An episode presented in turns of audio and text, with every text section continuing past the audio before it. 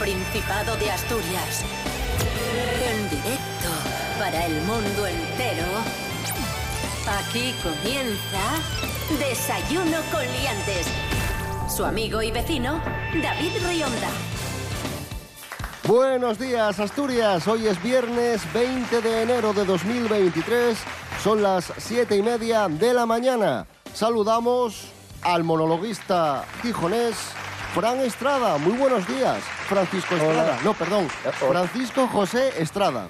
Ese soy yo, ahora sí, lo has hecho bien.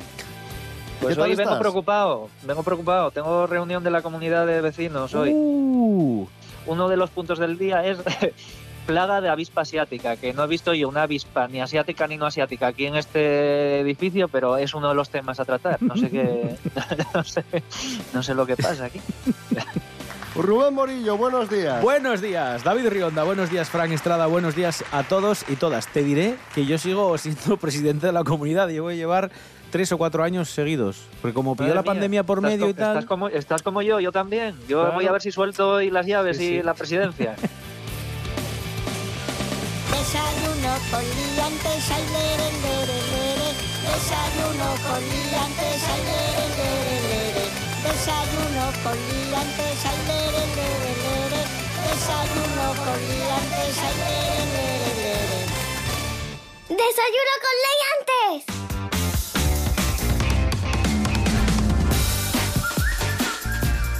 Rubén Morillo, ¿qué tiempo tendremos hoy en Asturias? Bueno, ¿Mejora el tiempo sí, o no mejora? Mejora un poquito, pero va a seguir haciendo mal día. Vamos a tener nubes, lluvia durante toda la jornada, temperaturas, eso sí, un poco menos frescas que las que tuvimos ayer. Se va un poco el frío, mínimas de 5 grados, máximas de 13. Eso sí, la única alerta que sigue activa y pedimos precaución desde aquí es en el litoral, ¿vale? Seguimos teniendo alerta amarilla por fenómenos costeros. Así que si os acercáis, bueno, si os acercáis, intentad evitar acercaros a, las playas, a, sobre todo eso, a los aventureros del paseo de la playa con olas fuertes, porque pueden traer algún susto.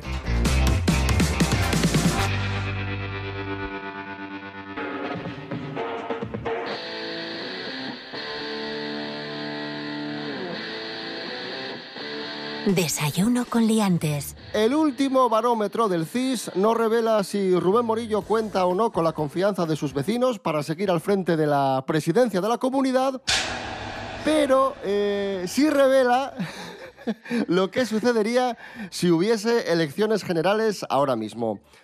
El PSOE ganaría las elecciones generales con 1,7 puntos de ventaja sobre el PP, según este último barómetro del CIS, es decir, una ventaja muy, muy ligera.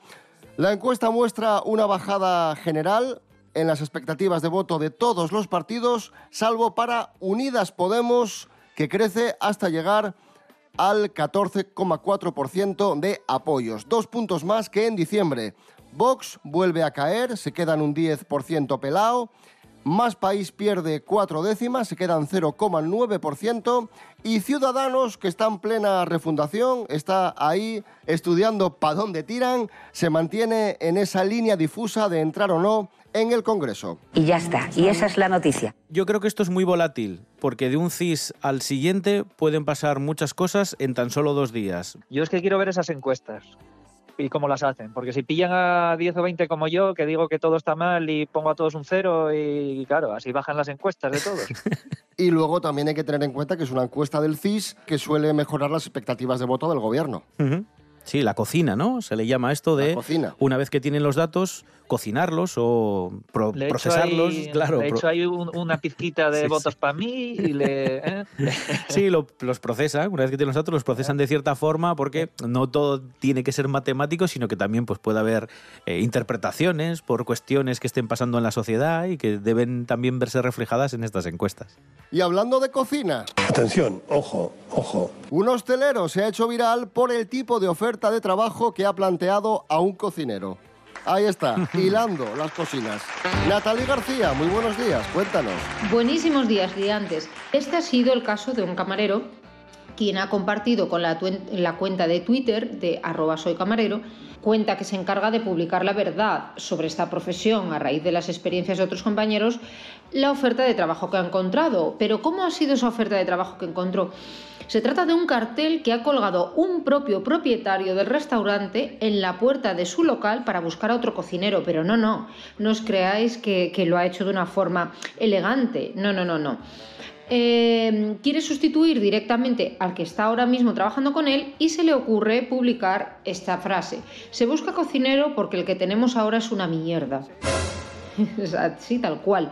Cuando, bueno, pues la delicadeza eh, no es tu punto fuerte, pues pasan estas cosas, ¿no? Como comenta un, un tuitero. De hecho, esta publicación ha resultado ser muy llamativa, tanto que muchos usuarios han reaccionado muy en desacuerdo con la actitud de este propietario, como es lógico y normal totalmente eh, entendible. Y bueno, la repercusión ha sido tal que el tweet ya acumula más de 30.000 reproducciones. Así que bueno, no sé lo que pensáis vosotros, liantes, pero yo creo que, hombre, con un poquito más de delicadeza se hubieran enterado la gente que necesitan otro camarero y él mismo, el propio camarero, no se hubiera sentido tan mal seguramente. Pero bueno, es lo que hay. Liantes, un besito muy fuerte. Gracias, Natalí García. Estamos en Desayuno con Liantes en RPA, la radio autonómica de Asturias. Hoy es viernes 20 de enero de 2023. Seguimos.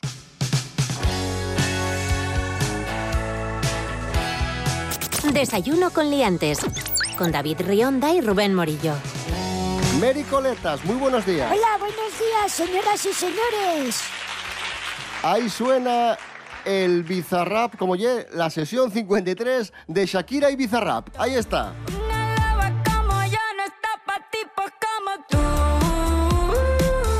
El caso es que Shakira y Piqué no se habían vuelto a ver las caras desde, el- desde la canción de Marras. Ya se han visto las caras. Uy, uy, aquí.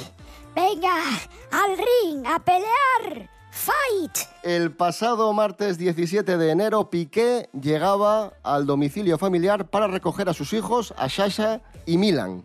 Y eh, ahí se encontró con los periodistas, no quiso responder con semblante serio, se enfrentó a la situación y con cierta incluso tensión entre la prensa y Gerard Piqué. Vamos a escuchar ese momento. ¿Cómo habéis pasado el fin de semana, Gerard, después de ver la fiesta que se ha montado aquí? Que haya hablado de tu madre, esa bruja en la terraza. ¿Cómo está Clara? ¿Es verdad que le ha sobrepasado todo esto? Gerard, sigues llevando el Casio. Dijiste que un Casio es para toda la vida.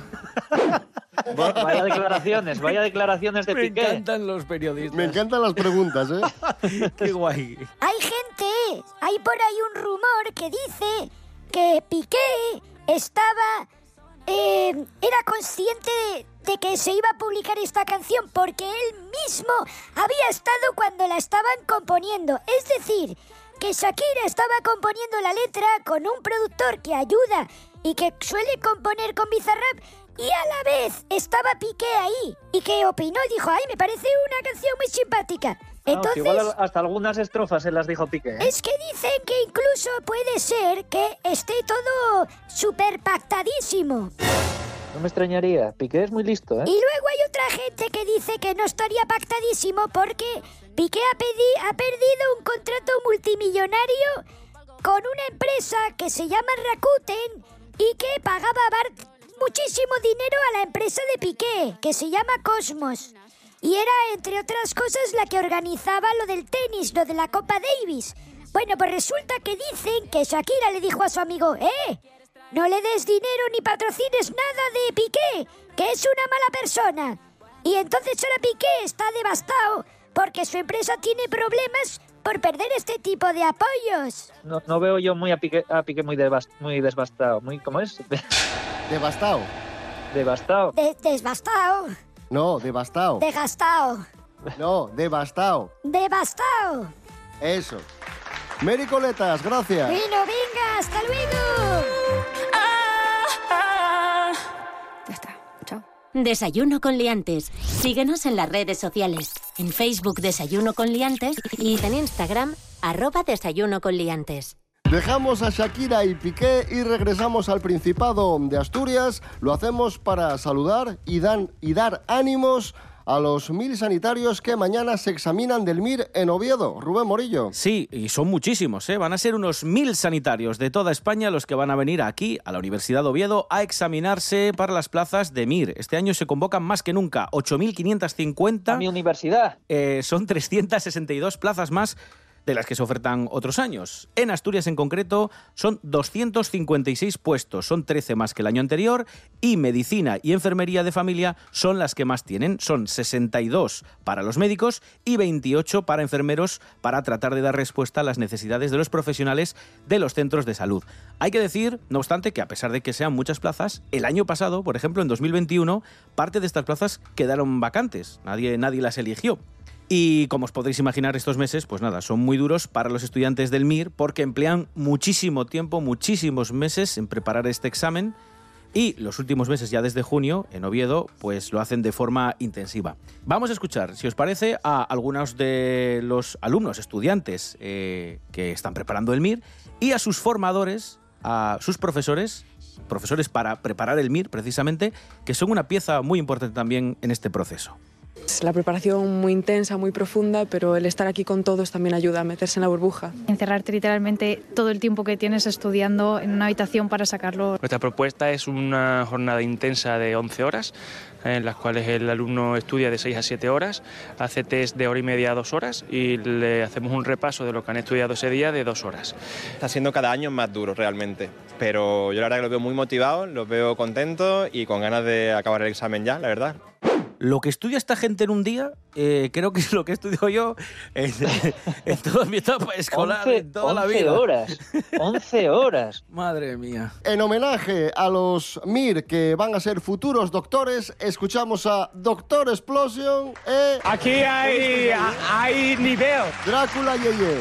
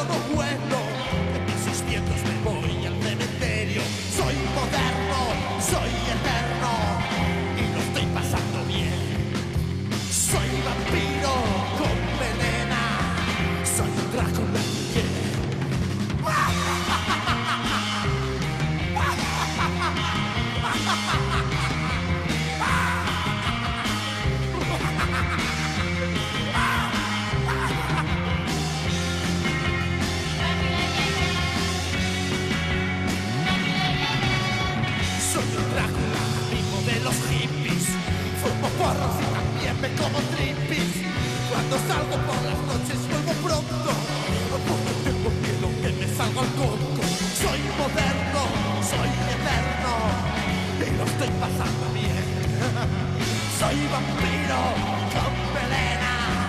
Soy un Drácula, yeah.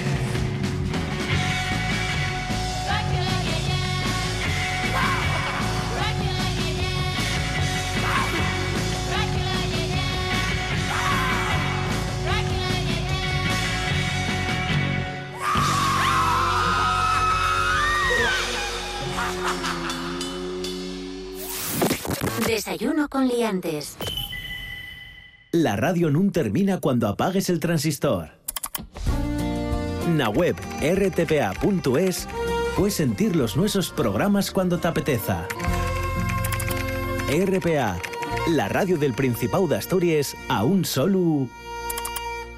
RPA, la radio autonómica, 100% asturiana, 100% hecha en Asturias. RPA, Radio del Principado de Asturias. En Llanes 103.8. Desayuno con liantes. Hablamos ahora de cine en Desayuno con liantes.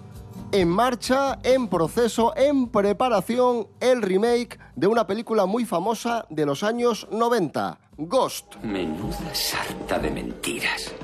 ¿Quién ha dicho eso? Julio. ¿Quién eres? Me llamo Sam Witt. Repite mi nombre. Di mi nombre. Sam Witt. Dilo. Sam Witt. Tengo un mensaje de Sam. ¿Qué? Sam Witt me ha dicho que te llame. Esa mujer sabía ciertas cosas íntimas. Falsificación, falsa identidad, arrestada por fraude. Channing Tatum, actor de Hollywood, tiene una productora y esta productora ha comprado los derechos de, de la película. Y, el propio actor ha anunciado que están preparando un remake en el que van a actualizar la historia. La historia ya la sabéis de sobra, os la recuerdo. Patrick Swayze, en la cinta original, el actor Patrick Swayze, eh, hacía de Sam, un hombre asesinado que intenta desesperadamente cruzar el mundo de los vivos para avisar a su novia, una chica, Molly, que interpretaba Demi Moore, de un peligro que la acecha. Y por ahí estaba Guppy Goldberg, que era Odamae, una medium. una película, una película Está que muy bien, combinaba... está muy bien. Sí, combinaba muy bien comedia, con romance, con intriga, con el mundo sobrenatural. La verdad que era muy interesante. Mira qué casualidad que estuve en Santander el fin de semana pasado y ahí estaban poniendo el musical de Ghost. Anda. Sí. ¿Y por Lo qué no tenían en el fuiste? teatro. Eh, porque tuve que ir a- al sardinero a ver a perder al Sporting. pues Te dieron a elegir, no lo dudaste, ¿eh? Dices, "Bu, emociones fuertes. y oye, bueno, que seguro que algún futbolista, seguro que algún futbolista del Sporting también estaba en plan espíritu. Sí, y dio el cante también.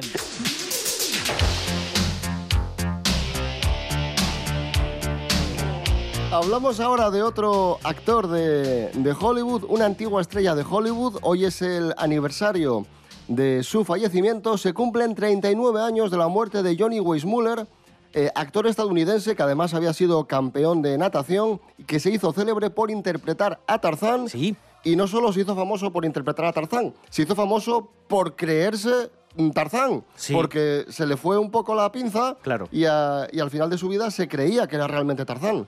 Este hombre tuvo una vida muy, muy curiosa. O sea, él era hijo de polacos que habían emigrado hasta Estados Unidos porque eran familia de mineros. Se fueron a Michigan y en el propio la- lago Michigan aprendió este hombre a, a nadar.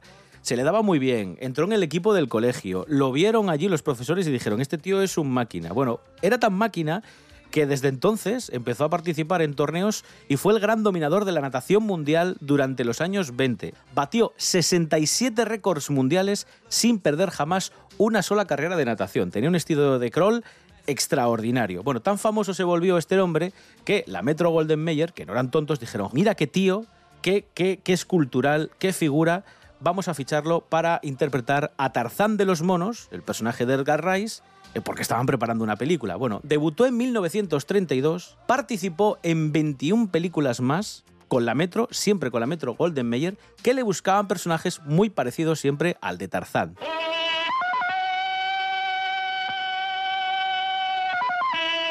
empezó a creerse que tenía las habilidades y que realmente él provenía de una jungla, de una selva, y realmente llegó a creerse que el personaje Tarzán, que le había dado la Metro Golden Mayer, lo habían creado a su imagen y semejanza. Se creía, se creía Tarzán. Se fue a retirar y se, y se instaló en una pequeña ciudad mexicánica, mm, mexicánica, sí, mexicana, y allí pues estuvo viviendo hasta, hasta que falleció. Tarzán siempre decir verdad.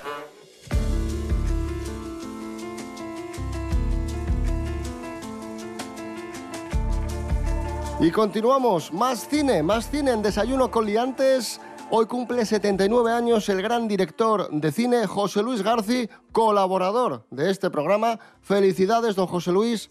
Muchísimas gracias, alaos.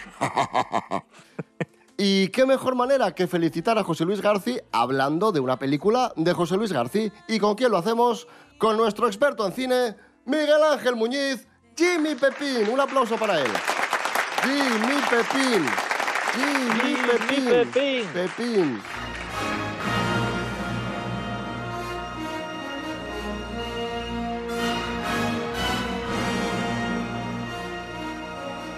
Miguel Ángel, buenos días. Buenos días. El Crack 2. El Crack 2, una película del año 83 dirigida igual que la original por José Luis García. Esta película, a ver, es un, al contrario que la primera, que sí que tuvo bastante éxito de crítica, ya es de la, del año 80, ¿no? La primera parte. Esta, esta continuación, ya tres años después, mm, es un poco. está un poco considerada como a medio camino, ¿no? Porque hay quien. Hay gente que sí que la defiende, pero el- la, la sensación general es que es una película peor. Para mí, ahora, ahora os explicaré un poco por qué me parece a mí que, que realmente no es cierto, que es una película igual de interesante o incluso más en algún sentido que la original, ¿no? Anda que... Joder. Joder, qué personas de la que nos hemos librado. Oye, Germán, tú no pensabas, ¿verdad? No ibas a hacer esa barbaridad. Agua. La gasolina está muy cara, Rocky. Entonces decías que Nat Fleischer y tú erais muy amigos, ¿no? Tenemos otra vez al elenco de la primera, ¿no? Alfredo Landa, como le recibe Germán Areta, María Casanova, que hace de la novia, Miguel Reyán, que hace del ayudante de, de Alfredo Landa, José Bódalo, que ya salía en la primera también haciendo del amigo este que tiene en la policía y tal, ¿no? Que le comenta ahí un poco cómo está el tema. Y luego tenemos la incorporación de un personaje que es el, el del villano, que para mí es de lo más interesante de la película, pero sobre todo porque lo interpreta alguien como Arturo Fernández. Una especie de mafioso con bastante poder, bastante intimidante. ¿Y qué tal lo hace? Porque lo hace muy bien. Yo, yo me quedé sorprendidísimo la primera vez que la vi.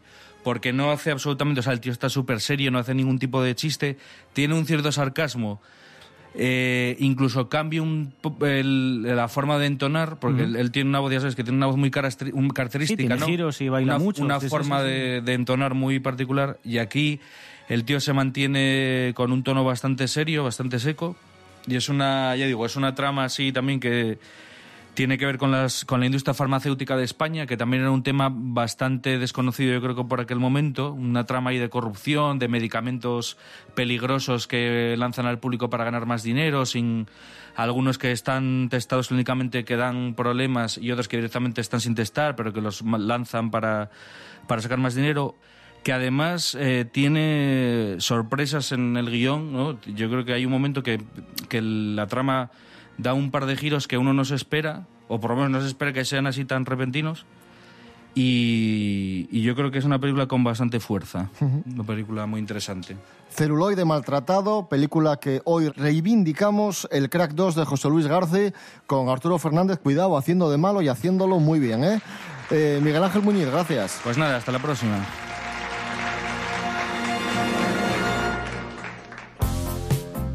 Ponemos música a este viernes 20 de enero de 2023. Alexandra Ingray, Give Me.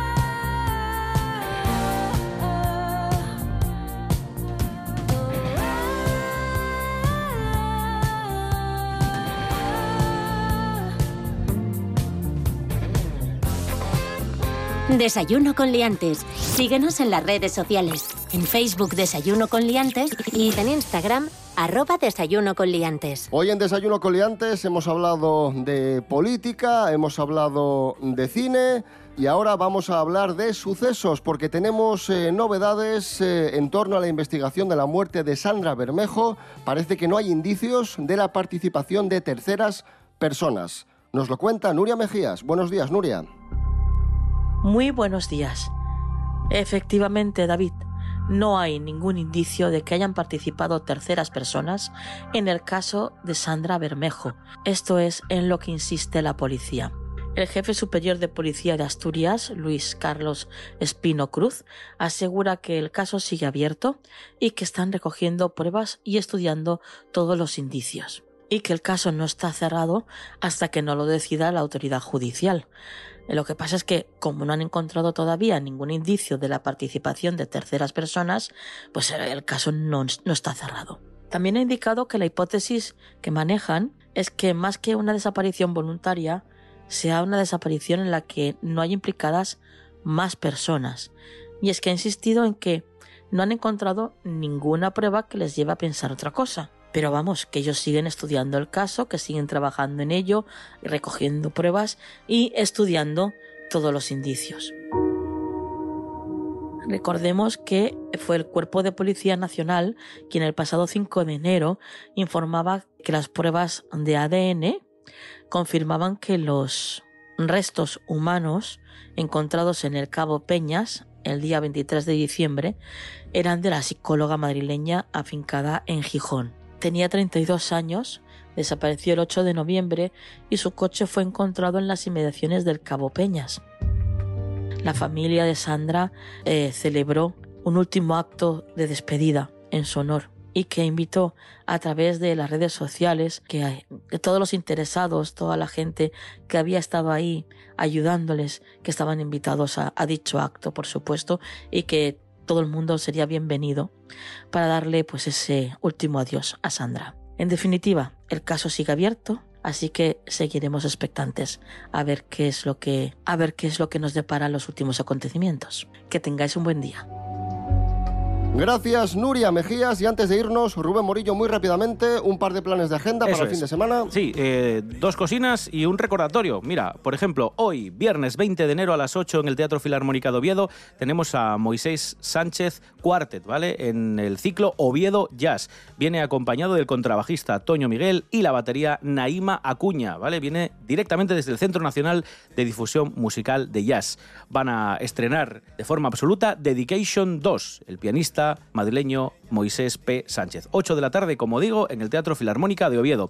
Otra cocina ya para este domingo en el Teatro, miento, en el Centro Cultural Internacional Oscar Niemeyer de Avilés, a las 8 también, como digo, el domingo, muestra de cine social y derechos humanos. Es la undécima edición, se va a proyectar la película Utama, ¿vale? Habla de una pareja de ancianos quechuas que se van a vivir y tienen que hacerse cargo de su nieto, Clever. Se van a enfrentar a un entorno que no conocen y a la necesidad del cambio y al sentido de la vida misma, dice la sinopsis de esta película de Alejandro Loyazala.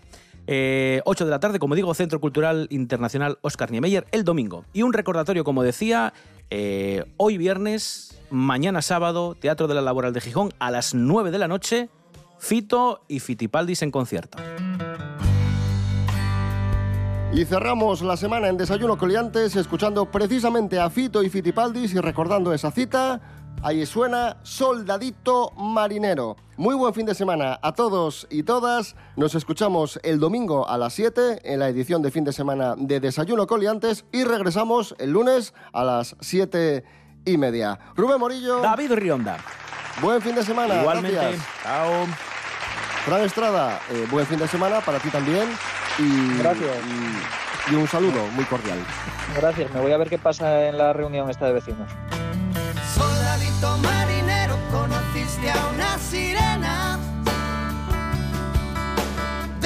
Que dicen te quiero si ven la cartera llena. Escogiste a la más guapa y a la menos buena. Sin saber cómo ha venido, te ha cogido la tormenta.